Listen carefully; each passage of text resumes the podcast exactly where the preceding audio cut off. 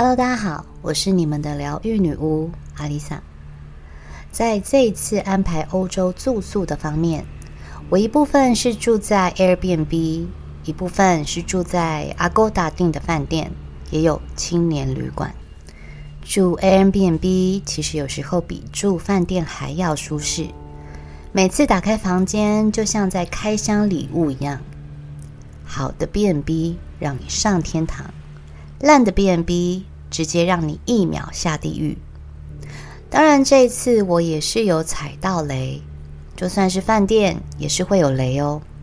除了图片与实际房间不符之外，还可能遇到磁场不干净的房间。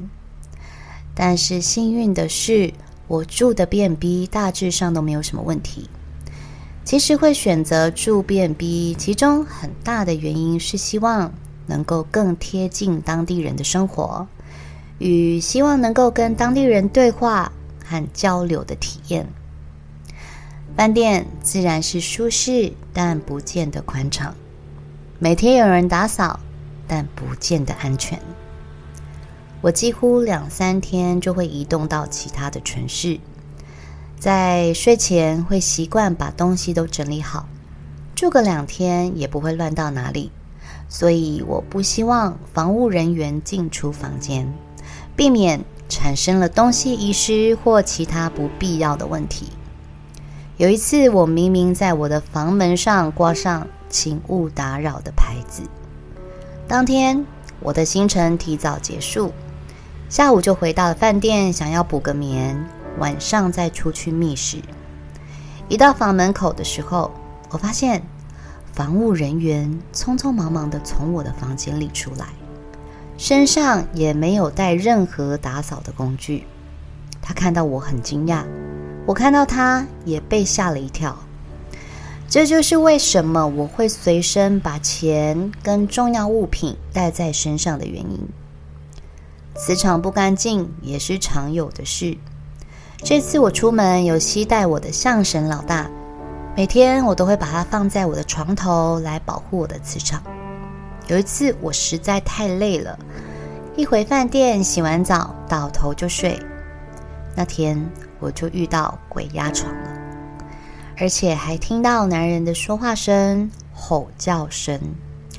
过程没有持续太久，而且我是被吼叫声叫醒的。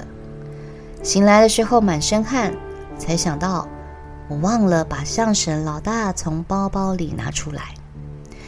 其实出门在外，遇到磁场不怎么好的地方是常有的事情。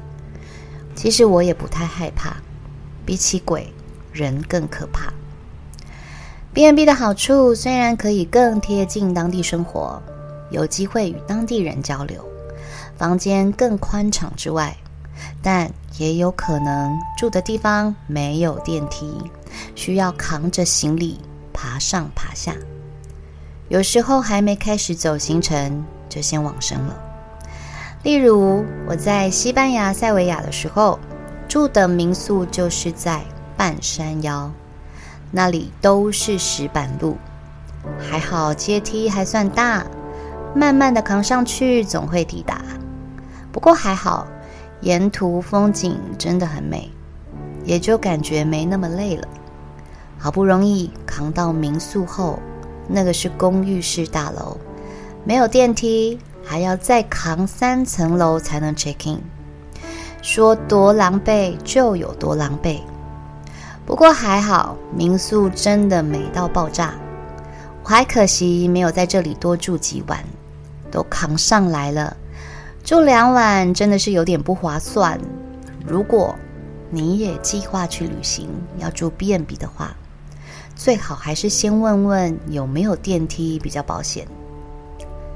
至于青年旅馆，这边我真的要大力推荐日本的胶囊旅馆。我每次一个人去日本的时候，最喜欢住的就是胶囊旅馆。我不在乎空间有多大，因为我这个人比较奇怪。我喜欢窒息式空间。之前有一段很长的时间，我有失眠的问题，但是只要当我幻想我是躺在棺材里的时候，我就会很快的安心的睡着。加上我没有认床的困扰，所以胶囊旅馆的空间对我来说是很好入眠的。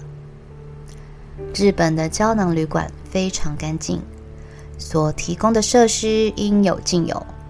我可以整个晚上待在交谊厅里看电视，或泡免费的各式各样的茶包，有的还可以免费泡足浴，也就是有热腾腾的石头可以温脚，或是健身器材可以使用。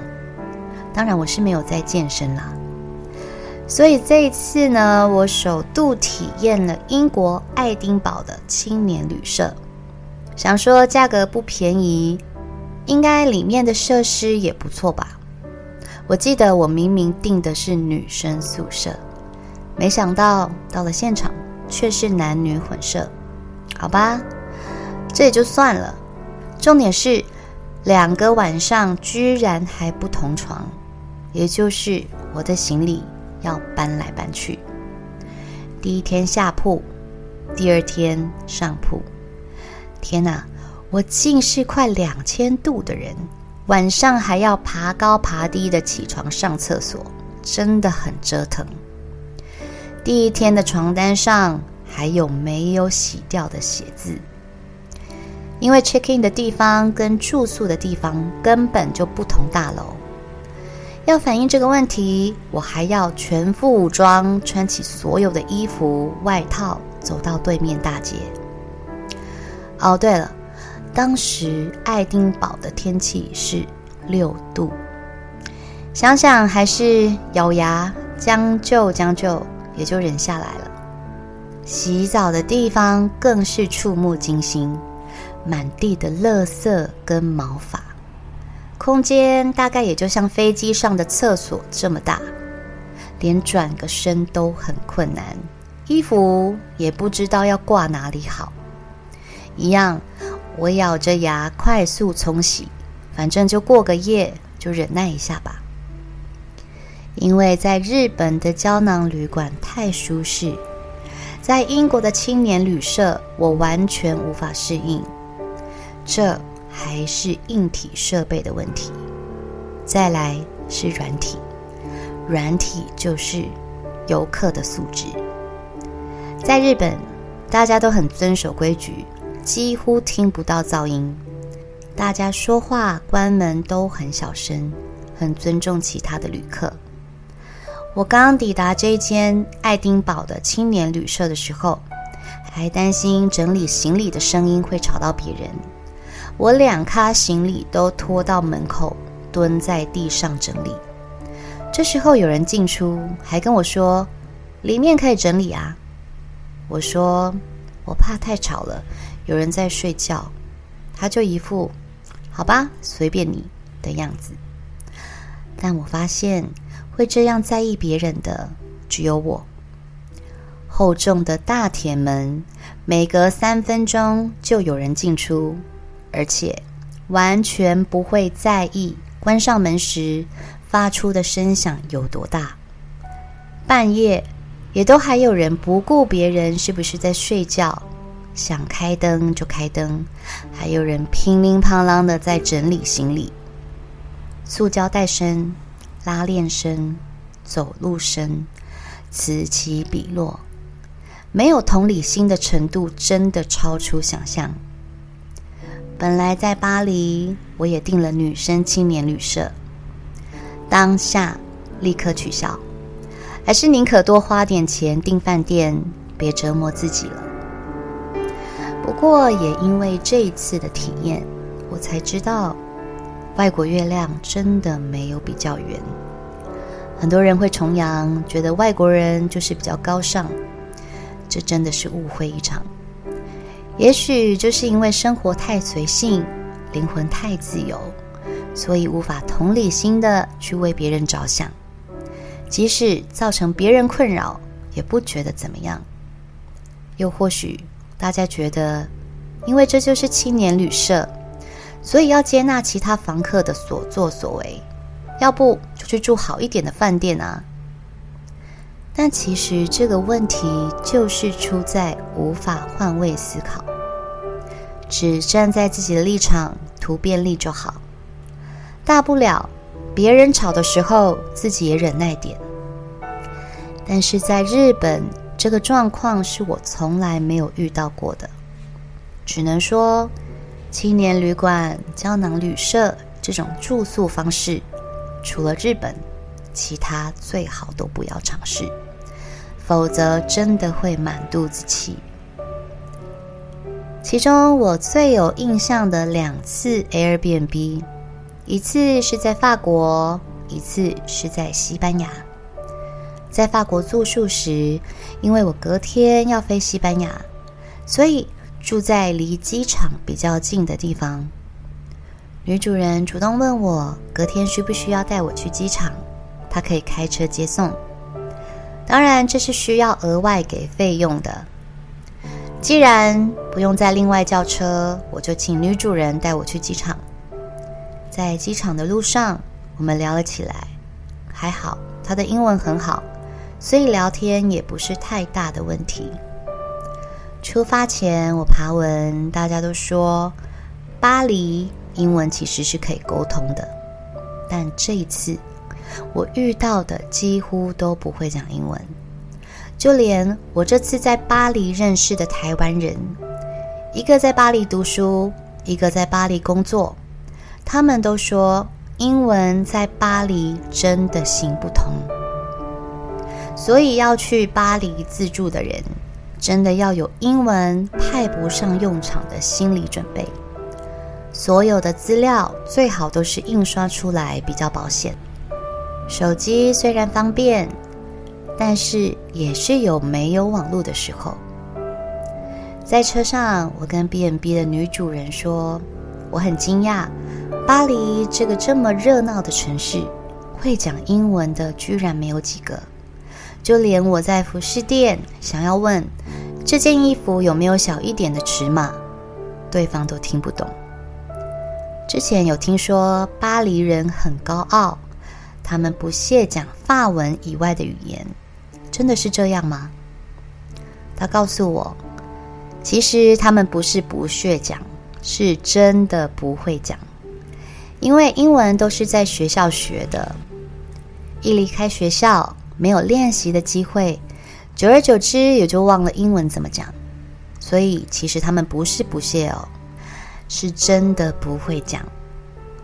对自己的英文能力没有信心的宝宝们，你们不要灰心，因为就连看起来浓眉大眼、鼻子挺的百分之百的外国人都不会讲英文。我们华人不会讲英文，其实是蛮正常的。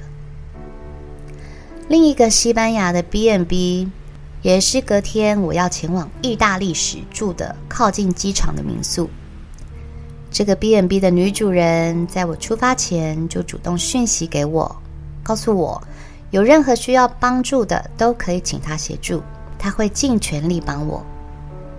在前往她民宿前，我的确出了一些突发状况。我不会西班牙文，只能试着请求他的协助。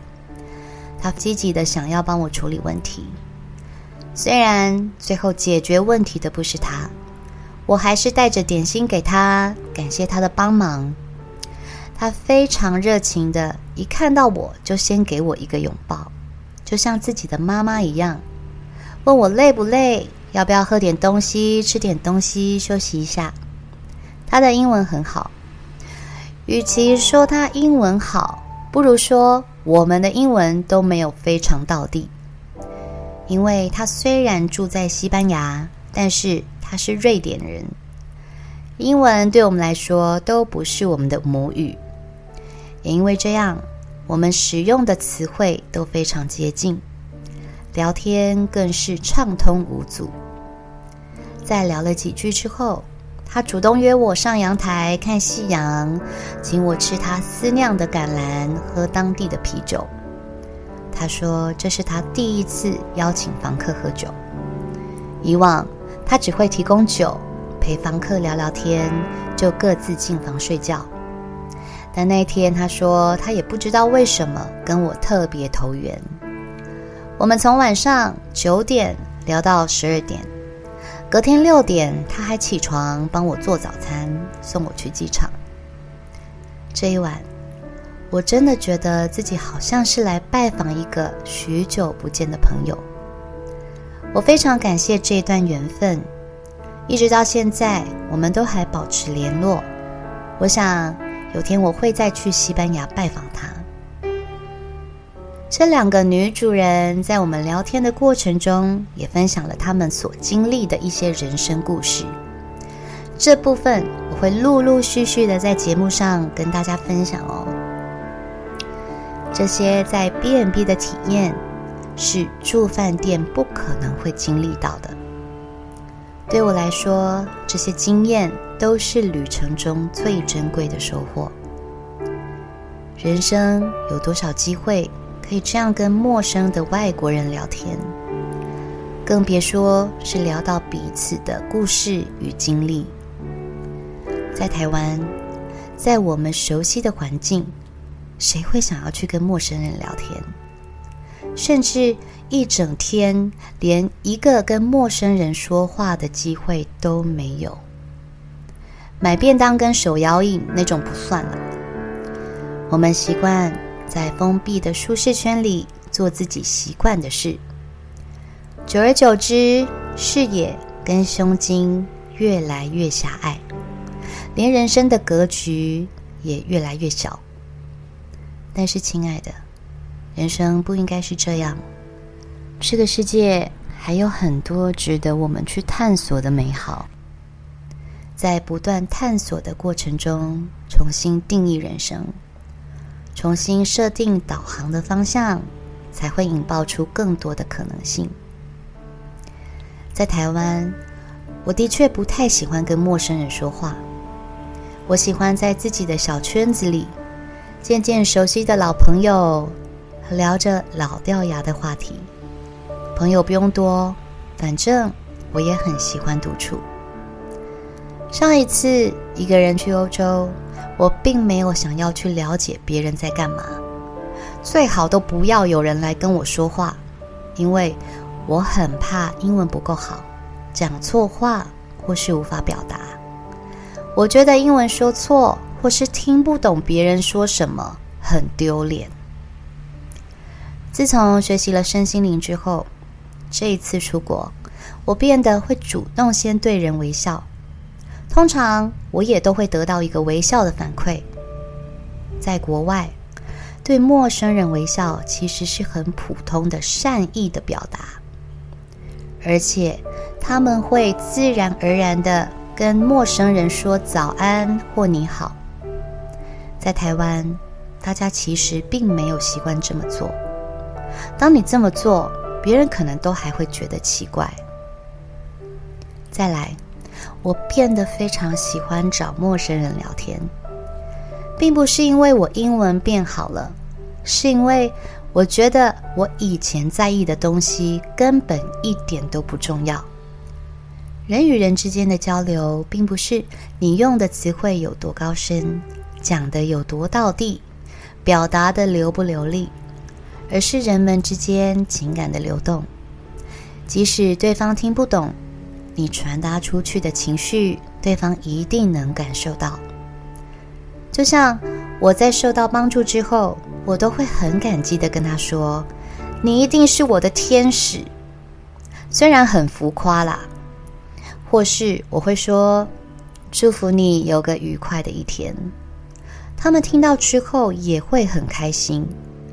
我相信这几句话。一定也能够带给别人一整天的好心情。大概也是因为这样，在我主动示好后，我都会莫名其妙得到一些帮助或是善意的反馈。